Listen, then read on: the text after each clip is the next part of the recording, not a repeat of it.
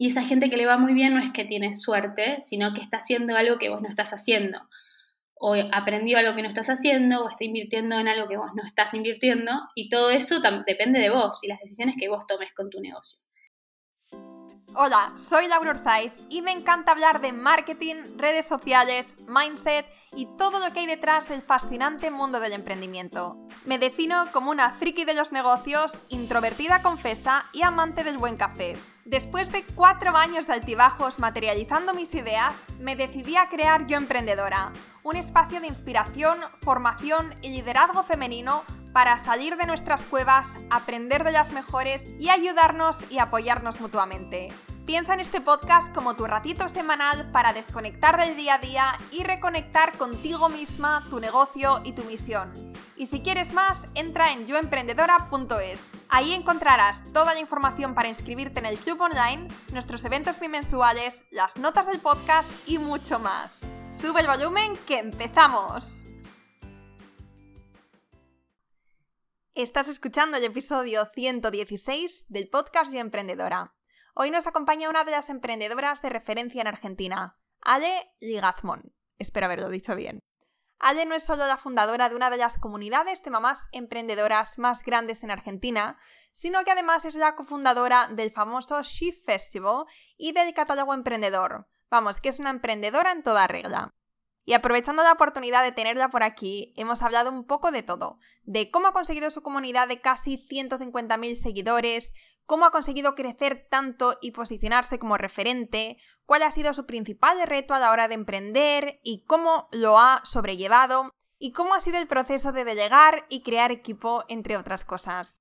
Como ves, este episodio es súper completo y yo diría que hemos aprovechado cada minuto de esta charla. Esto es lo que me encanta de tener un podcast, el poder conectar, charlar con gente admirable con una trayectoria llena de éxitos y aprendizajes y después compartirlo contigo, amiga mía. Espero que te guste y ya sabes que si ya haces una captura de pantalla al podcast y nos etiquetas a arroba mamaemprendearg y arroba yoemprendedora.es, pues me sacas una sonrisa. ¡Empezamos! Hola Ale, ¿qué tal? Bienvenida al podcast. Hola Lau, muchas gracias por la invitación. Muchísimas gracias a ti por, por estar aquí. Me hace mucha ilusión porque, porque estoy entrevistando a, bueno, tanto a ti como a tus compañeras de, de Festival. Tuve el otro día por aquí a, Marina, después tengo a Andy.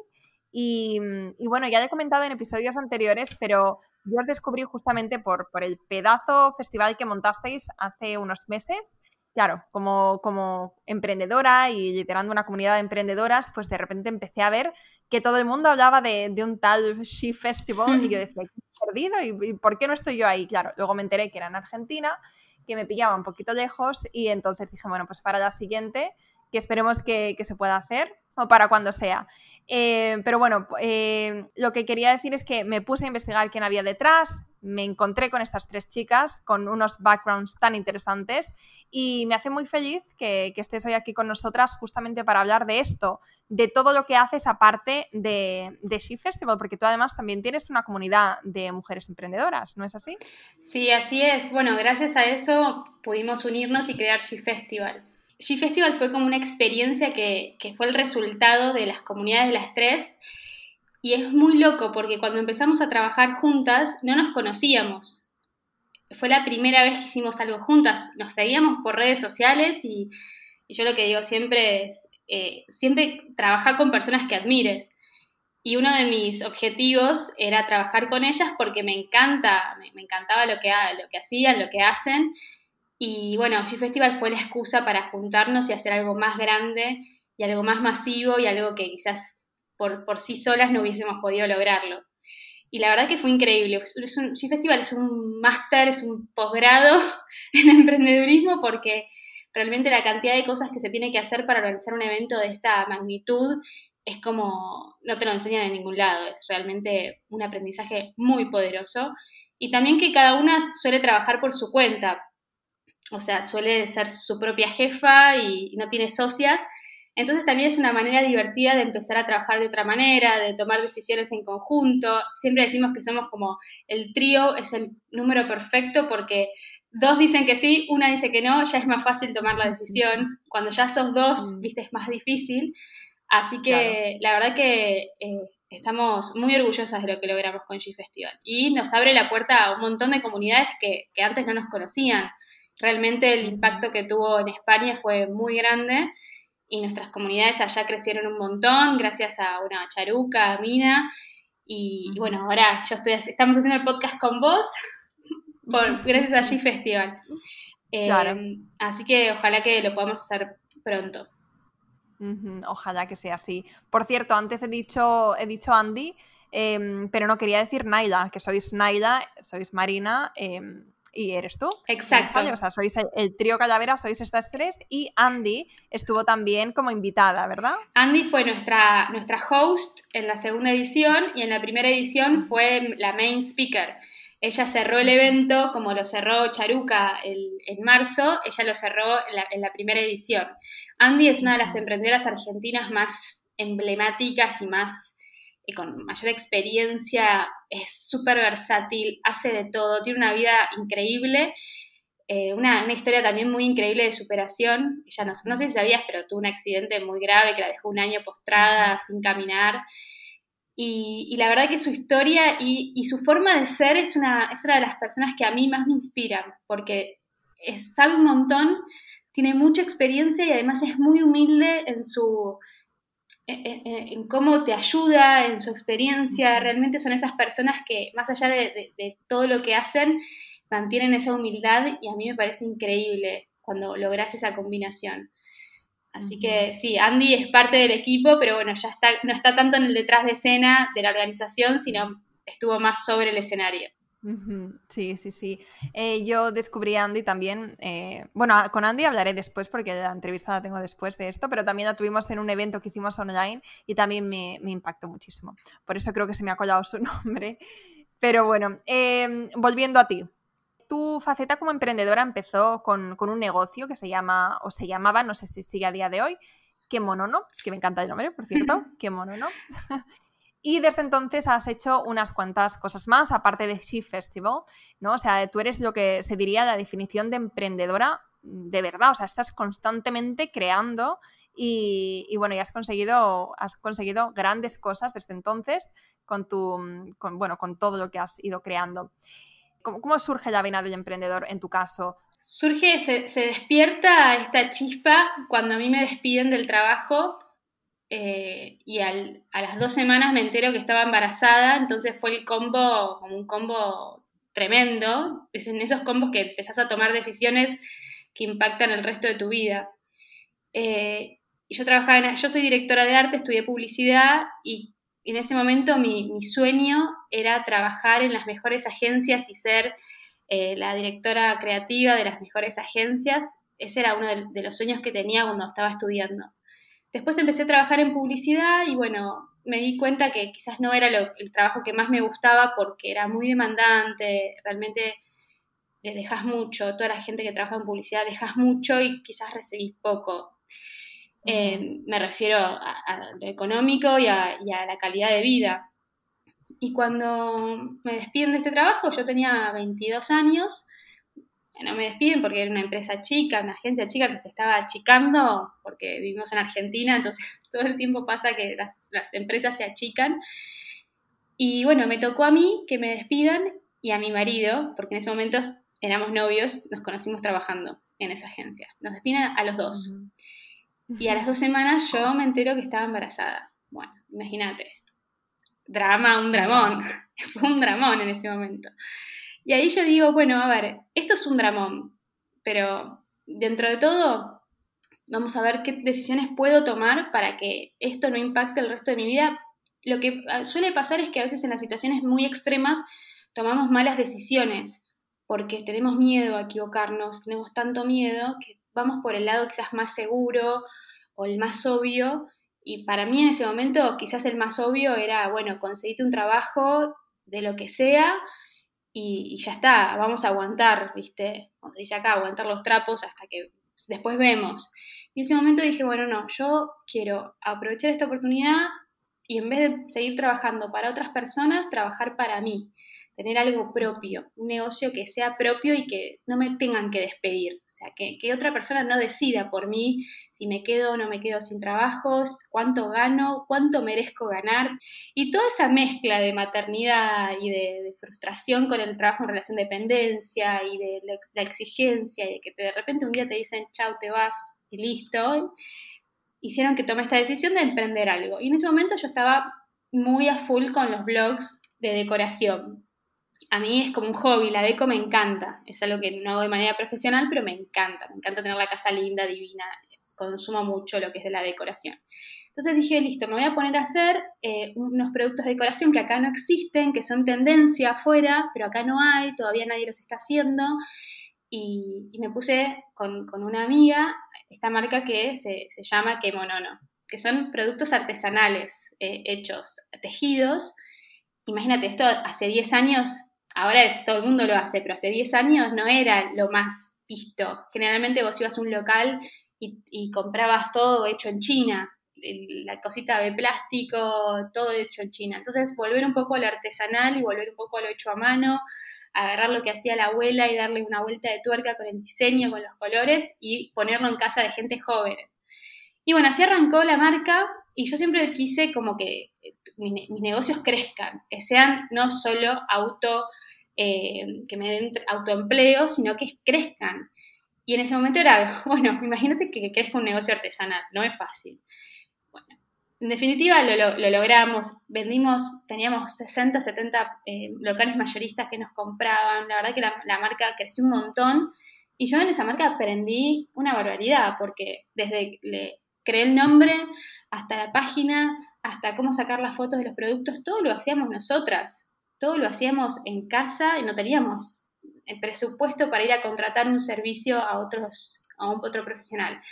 Bueno, en fin, crecimos un montón y en ese momento de crecer tanto, en Argentina todavía no había esta tendencia que hay ahora muy fuerte de mentores, capacitadores, gente que dé talleres, gente que cuente su experiencia.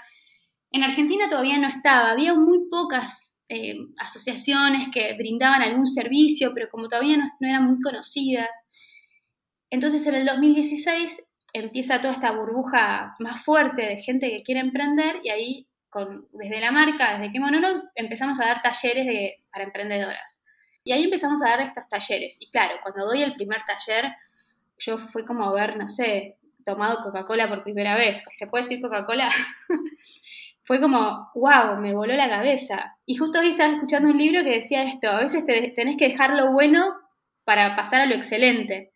Tenés que dejar algo que está bien, que está bueno, para darle lugar a algo que quizás va a ser excelente, algo que va a ser superador. Y en ese momento empecé como este camino y esta decisión larga que me llevó bastante, como dos años, de dejar mi marca anterior, de vendérsela a mi socia, y arrancar de cero con Mamá Emprende. Esto fue en el 2017. Y bueno, así fue. Lo vendí, con esa plata invertí en el diseño del logo, en la página web, eh, que en realidad la hice yo, pero bueno, obvio que hay cosas que tenés que pagar, porque entre el servidor de acá, de esto, el dominio, no todo es gratis en internet. Y así empecé con, Mamá Emprende. Eh, me, me, acuerdo que me quedaba la, toda la noche sin dormir, terminando la página, los temarios de los talleres. O sea, tuvo muchas horas de laburo, muchas, muchas, muchas horas. Yo ahí ya tenía un hijo. Y, bueno, no, yo tenía dos hijos, perdón, ya, ya tenía dos hijos. O sea que eh, un poco también para que la gente vea que no es todo de la noche a la mañana y trabajo dos horas por día y no, son horas sin dormir, real. Y, bueno, cuando lancé Mamá Emprende, la idea siempre fue eh, enfocarme en las capacitaciones online. Esto de tener un producto online, digital, que pueda ampliarse a toda Argentina, a todo el mundo, y no quedarme solo con el presencial. Y, bueno, así fue. empecé con una lista de temarios, le ponía nombre a los talleres, los colgaba en la página y no los tenía ni hechos, o sea, estaban ahí colgados y estaban como preventa o estaban como próximamente, todo estaba próximamente. Y fue creciendo exponencialmente las redes sociales, con Instagram, la verdad que el crecimiento fue muy, muy grande, tuve como muchos saltos también con algunos posteos que se viralizaron. Y siempre en Instagram mi, objetivo principal fue agregar valor. Y creo que eso fue uno de los, de los pilares más fuertes de, de mi comunidad, que, y por eso también creció tanto. Es siempre la constancia y todas las semanas preparar contenido y entender de qué necesitan y cómo, cómo necesitan que se los explique también. Y bueno, a partir de eso eh, también surgió el, como una nueva oportunidad que yo estaba viendo, una falencia del mercado, si le querés decir, una necesidad que se estaba como empezando a mostrar, era que había mucha gente que quería comprar a emprendedores, pero no había un sitio, no había un lugar donde pueda encontrar esos emprendedores. Sí, Instagram, pero de repente vos querías encontrar, no sé, el mate pintado a mano de una marca que, viste alguna vez en Instagram, pero no te acordabas ni el nombre, ni el, no te acordabas nada, no tenías manera de llegar a esa marca. Entonces ahí surgió lo que, lo que ahora es el catálogo emprendedor. Y cuando empezó a crecer, dijimos, bueno, tiene que haber una manera más sencilla de que las marcas se encuentren, de que las personas se encuentren a las marcas. No puede ser solo fijarse en un Instagram y scrollear, hasta la eternidad para encontrar el mate. Entonces ahí hicimos una página web que es catálogoemprendedor.com, donde todas las marcas tienen filtro por rubro, por país. Bueno, el país vino después, porque después el catálogo se amplió al resto de los países. y, bueno, después surgió lo que es las representantes en otros países. Porque una cosa va llevando a la otra, es una locura. Sea, tienes, espera, vamos, porque si no vamos a, nos vamos a llegar. Es un, yo te digo que tengo, tengo muchas cosas, así está mi cabeza. Madre mía, o sea, eh, estaba, mm, qué mono, ¿no? Que lo vendiste. Después en Mamá Emprende, que sigues con él a día de hoy. Después Catálogo Emprendedor, que también seguís con él. Y entonces después tenéis ahora representantes en otros países, pero de Catálogo Emprendedor. Exacto, exactamente. Una manera de ampliar el catálogo y tenemos representantes en España, en, Estados Unidos, en Guatemala, Chile, Perú, Uruguay, Bolivia, Paraguay, eh, Puerto Rico, Colombia, México, y se van, y se van sumando. Entonces, entre todas traccionamos y, la verdad que está funcionando re, bien, porque la propuesta de valor que tiene es muy interesante. Sí, y además eh, digo que es una forma muy, muy innovadora de llegar a más gente, de también de llegar, o sea, de tener equipo, pero de una forma quizá mm, más orgánica o más eh, menos costosa, o sea, que no tiene tanto peso para ti, por lo menos cuando, cuando estás empezando, lo digo por si hay, alguna emprendedora que ahora nos está escuchando y, y, ahora mismo no puede llegar, pero quizá quiere tener presencia en, en otros países, quizá teniendo esto son como las es como tener embajadoras, ¿no? Es similar. Exactamente. Y bueno, y después vino G Festival, que G-Festival surgió también charlando con, con Naila y con, con, Maru por inbox a través de Instagram, simplemente teniendo buena onda, generando buenas relaciones desde ahí. A veces es tan fácil como compartir una historia de otro colega y ahí rompes un poco el hielo y rompes esa creencia, ¿no? Que, que si hacemos más o menos lo mismo somos competencia y en realidad eh, podemos crecer juntas y hay mercado para todas. Lo que es el mundo emprendedor es tan amplio y tan grande que hay mercado para todos. Entonces eh, rompimos un poco con esas creencias y el primer G Festival, el claim del evento fue esto, juntas, juntas es mejor, juntas somos más, como para, para demostrarle a la gente que, y a las emprendedoras y emprendedores en general que está buenísimo unirse y hacer algo más grande juntas que estar ahí como midiendo cada cosa que decimos y que hacemos por miedo a eh, la competencia o que se nos vayan los clientes. Ese fue como un poquito el claim del, evento. Qué bueno. Y qué necesario también este tipo de claims. Entonces, quiero que volvamos para atrás, porque nos has contado un montón de cosas de, tus experiencias. Al final tienes una trayectoria larga, interesante y, y con muchos éxitos. Me gustaría saber si has tenido algún fracaso. Y en realidad todos los, emprendimientos que tuve, hubo, hubo momentos de que no me fue bien. A ver, en, mi primer emprendimiento en Kemonono, eh, la verdad que en el último tiempo no me iba bien. No, no, no iba como, como yo quería, como esperaba. Entonces, ahí fue también un aprendizaje muy grande porque Era qué, qué, qué, estoy haciendo, qué estamos haciendo que no estamos llegando a, la altura de, las circunstancias. Y en ese momento me di cuenta que era. Estábamos como. ¿Cómo se dice el dicho? Me sale como en el caballo atado, pero no.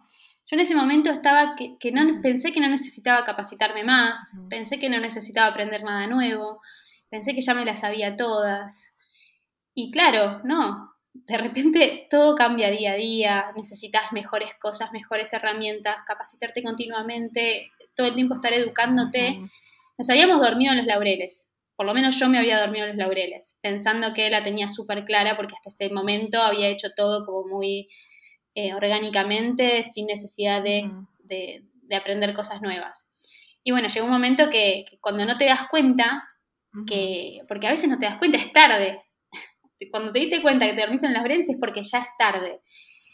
Y ahí dije, bueno, nunca más me voy a, me voy a quedar pasiva. O sea, nunca más voy a quedarme pasiva esperando o creyendo que yo ya sé todo, creyendo que con esto ya está. Como siempre en continuo búsqueda, movimiento, de negocios nuevos, de, herramientas nuevas, de personas nuevas, eh, estar en la activa eh, eh, búsqueda de conocimiento creo que fue un aprendizaje enorme.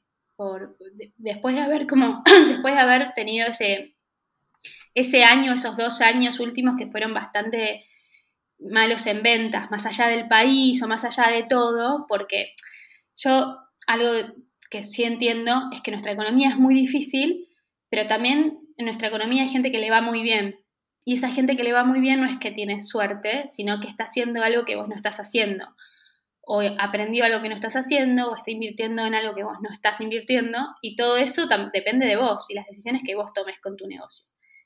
Eh, y después sí tuve otros emprendimientos entre medio de cada cosa, porque imagínate que yo te cuento los que me fueron bien. Después tuve un montón que, probé cosas y no, no, no me fueron tan bien, que no me gustaron tanto, que la imaginación parecían estar buenísimos, pero después en el tiempo que le tenés que dedicar era otra cosa. Em, pero de todos, de todos, de todos me llevo como un aprendizaje enorme. Es como mi, lema en la vida es ese. Bueno, shit happens, sí, pero ¿de qué puedo aprender de esto? Me pasó, yo, yo todos los años hago una fiesta de fin de año acá en Argentina que se llama Emprende Fest. Y es una fiesta de fin de año para los emprendedores. Los primeros tres años, claro, la fiesta es un mínimo. Yo no gano plata con eso, pero bueno, no pierdo tampoco. En el último año la quise hacer así, tirar la casa por la ventana y me salió el tiro por la culata. Porque me metí en una, en una deuda, me metí en un, en un embrollo que no era necesario, porque ni siquiera era que era, yo estaba invirtiendo en un negocio que me puede salir mal, era una fiesta. Y, y me acuerdo la cara de mi marido cuando le dije, debo tanta plata de la fiesta. Y eso, bueno, en ese momento la, sufrí un montón y me recontra castigué por eso, pero después digo, bueno, a ver, bueno, ya está, es plata, se paga, eh, no me hace un agujero y es un aprendizaje para la próxima, ya para la próxima saber que no necesito eh, esto, el otro, la brillantina para, hacer una fiesta y puedo ir mucho más medida. Pero está muy buena la fiesta. Ese es un buen ese ese es un muy buen aprendizaje sin duda. ¿Dirías que ese ha sido el, mayor reto que has tenido estos años emprendiendo?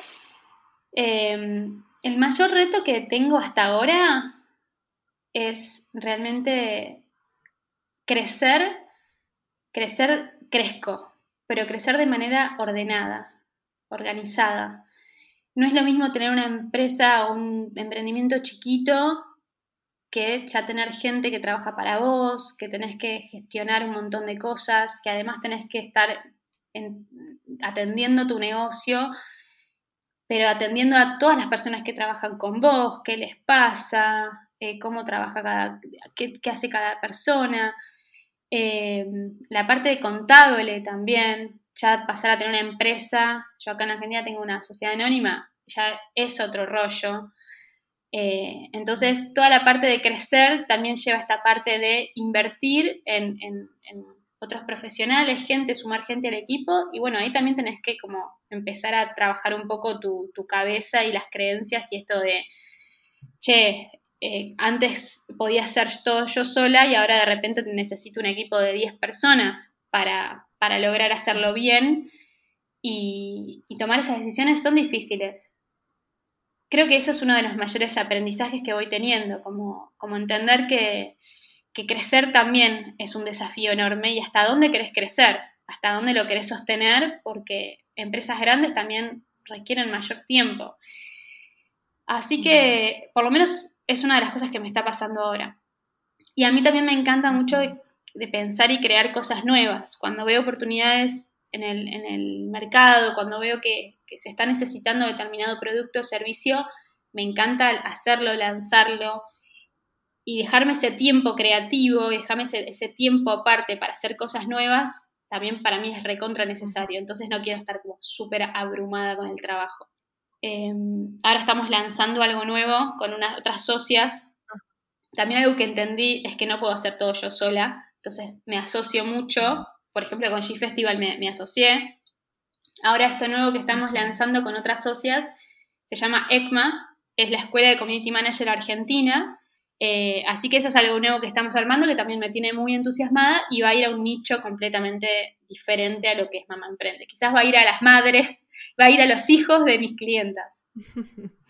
y mm, entonces, nos has mencionado equipo. Quiero volver a ese punto porque eh, me parece muy interesante como que indaguemos un poquito más ahí.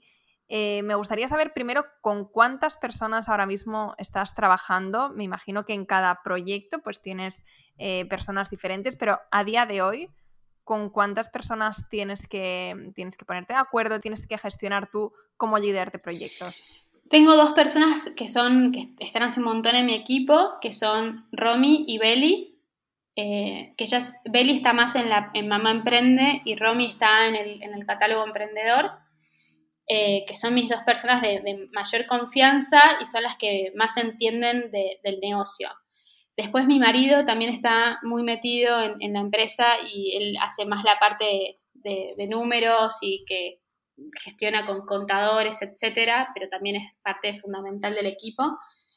Eh, después, bueno, todo el, community manager también, porque más allá que me encante contestar mis mensajes, llega un momento que no me da la vida. A mí me mandan mensajes un domingo a las 12 de la noche pidiéndome, no sé, un consejo.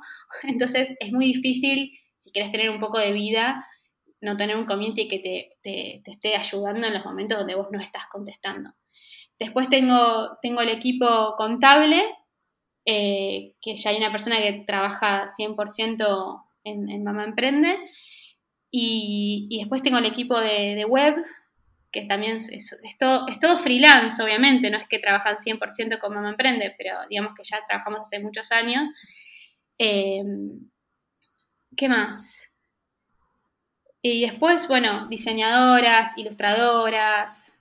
Lo que me gusta del freelance es que en el, en el, mundo donde vivimos ahora, quizás un mes necesito algo y otro mes no, entonces es mucho más fácil para ambas personas de, trabajar. Y, la verdad que está, está buenísimo eso.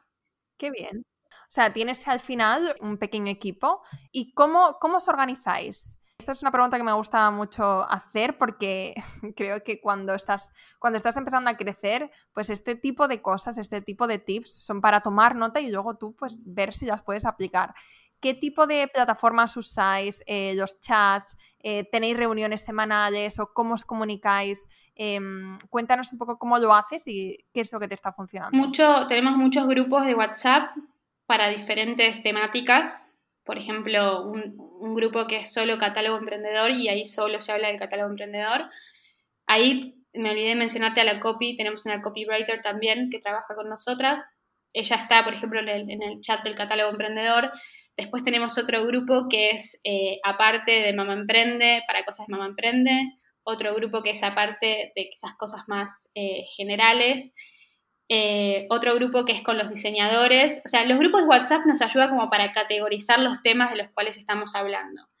Yo uso WhatsApp, algunos usan Telegram, pero la verdad que yo uso WhatsApp porque me parece mucho más orgánico a mí mirarlo todo el tiempo.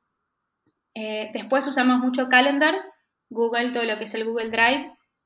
para calendarizar las cosas, por ejemplo, mis reuniones, con las reuniones del catálogo, con los vivos, o sea, todo tiene que cuadrar. Entonces estamos ahí compartiendo los calendarios entre todas, más ahora que quizás se sumaron, eh, embajadoras en otros países y también tenemos que coordinar reuniones y vivos, etc. Tengo como mi calendario, no sabes lo que es, está todo lleno de colores dividido en, cosas. Em, todo lo que son archivos, usamos el Google Drive para tener todo compartido, por ejemplo. Entonces ahí, si alguien quiere el logo o si alguien quiere tal cosa, está todo subido y lo, está todo compartido. Tenemos reuniones no son una vez por semana, son cada 15 días, donde ahí hablamos un poco de las prioridades, de la agenda del mes, de las ideas nuevas, eh, vamos un poco delegando las tareas, igual ya cada una tiene sus tareas bastante asignadas, pero bueno, a veces una parte colapsa y necesita ayuda de la otra, entonces ahí vamos eh, reorganizando. Eh, y sí, la verdad que nos ayuda bastante. Usamos, en un momento usábamos Trello, pero, pero la verdad que, no nos funcionaba. como que la gente no se, acostumbraron a ver Trello. Entonces lo que hacemos ahora directamente es eh, los lunes mandamos todas las cosas que hay que hacer sí o sí en esa semana y cada persona se lo divide en la, en la semana como quiera. Pero bueno, sabemos que ya tenemos que tener lista tal cosa, tal otra, tal otra, los miembros activos de tal cosa, mandar el mailing de tal cosa, y ya cada una se autogestiona. Entonces, eh, eso también es recontra importante, que, cada una, cada persona que trabaja conmigo se, pueda autogestionar, porque si no yo no puedo estar todo el tiempo diciendo, mandaste el mail, no lo mandaste, es como muy desgastante. Eso es clave a la hora de, formar el equipo, decir, bueno, prefiero que lo hagas y hacer, si de última si lo haces mal una vez no pasa nada, aprenderás para la próxima, pero por lo menos hacelo. Esto de tratar de ser como un poco eh, autodidactas y, lanzadas y resolver y no esperar que todo el tiempo lo esté, resolviendo alguien más. Qué interesante todo esto que nos cuentas. No quiero terminar la entrevista sin preguntarte por esta comunidad de Instagram y Facebook que tienes. Eh, yo creo que es un sueño para muchas personas, para muchos emprendedores, el conseguir. Al final ya sé que, es un número, pero no solamente es el número, sino es el engagement y es la comunidad que, tiene, que tenéis detrás. Em, no tengo los números delante, pero vamos, no sé si te lo sabes de, memoria, pero en Mamá Emprende tenéis, tenéis una comunidad brutal a, día de hoy. En, Mamá Emprende estoy en 130.000 seguidores. Em, sí, más allá de esto que decís, el número que para mí no es relevante porque hay gente que tiene 500, hay gente que tiene 20 y tiene un engagement increíble. Lo que sí siento es que, que trabajé muchos años con mucha constancia y sobre todo con, los valores súper claros de, mi propósito en Mamá Emprende. Entonces, ¿cuáles serían como tus consejos para, otras emprendedoras que también están intentando crear una comunidad, quitando los números, pero como una buena comunidad, con un alto engagement? Es que es inevitable que si vos aportás valor y, y ayudás de manera genuina a las otras personas, en algún momento la gente te valore y te, crea y te siga y te compre. La reputación no se construye de un día para el otro, se construye día a día, todos los días, con constancia y sobre todo esto, con un propósito súper claro. Y, a veces la gente lo que veo es que quiere todo de, un día para el otro, en dos meses, en tres meses. Que ojo, lo puedes tener, pero tenés que elaborar quizás 100 veces más o tenés que apoyarte en cosas que, no todo el mundo puede apoyarse. No todo el mundo puede poner mucha plata en pauta o hacer acciones con influencers súper mega grosos porque no, no, no puede. Y la única cosa que sí podemos hacer y que tenemos todo el mundo al alcance de la mano es generar valor. Esto de contenido de valor que aporte, ponerse en el lugar de la otra persona, que es tu cliente, y decir, bueno, ¿qué le puedo dar hoy a mi cliente gratis eh, para, ayudarlo con su negocio? Porque yo hablo de negocios, no hablo de maternidad, no hablo de nada que no sea negocios. Quizás en mis historias puedo hablar de cosas más banales, pero más banales, quiero decir, puedo mostrarte cómo decoro mi, mi sillón, pero es, algo más del contenido más distendido. Pero en mi feed vos vas a ver 100% eh, contenido educativo, contenido de inspiración. Uno de mis fuertes también, creo yo, es el contenido de inspiración. La gente cuando, cuando emprende muchas veces tiene todas las herramientas necesarias, tiene la idea, tiene las ganas, pero hay algo en su cabeza o en su motivación que le dice, no, para, no es, para vos no es emprender, no, vos no te va a ir bien. No, ¿para qué lo vas a intentar? Si, si, si todo el mundo lo está haciendo, ¿y por qué te van a comprar a vos? ¿Vos quién sos? Esa cabecita o qué pasa en este país es imposible, en este país no se puede emprender. ¿Estás en Argentina? No, olvídate, no, no, no, no emprendas. Entonces, lidiar con esos pensamientos creo que es una de las cosas que necesitamos sí o sí, me imagino que en cualquier país, no solo en los países con nuestra economía, pero cualquier emprendedor tiene estas dudas existenciales de por qué yo, por cómo yo lo voy a poder hacer.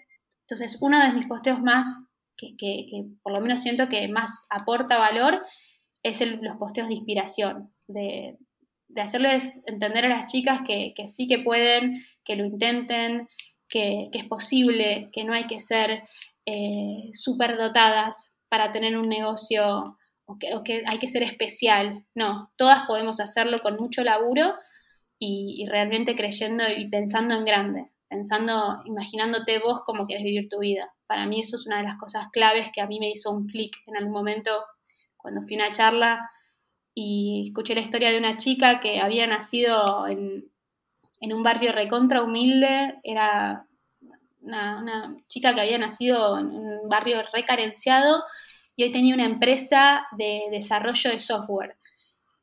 Y, ella misma decía, un día mi mentor me dijo, me preguntó, vos, me dijo, vos no estás pensando en grande, por eso te estás quedando donde estás quedando. Y yo ahí dije, ¿sabes qué? Tenés razón, tengo que pensar en grande. Y hoy la mina tiene una recontra mega empresa de desarrollo de software. O sea, y dije, muchas veces es eso, es animarnos a pensar en grande y decir cuál es la vida que quiero vivir. Quiero tener un bote, quiero tener un barco y navegar por el no sé qué, quiero irme a viajar por el mundo, quiero ser mi propia jefa y, no sé, hacer amigurumis y, no sé, lo que sea.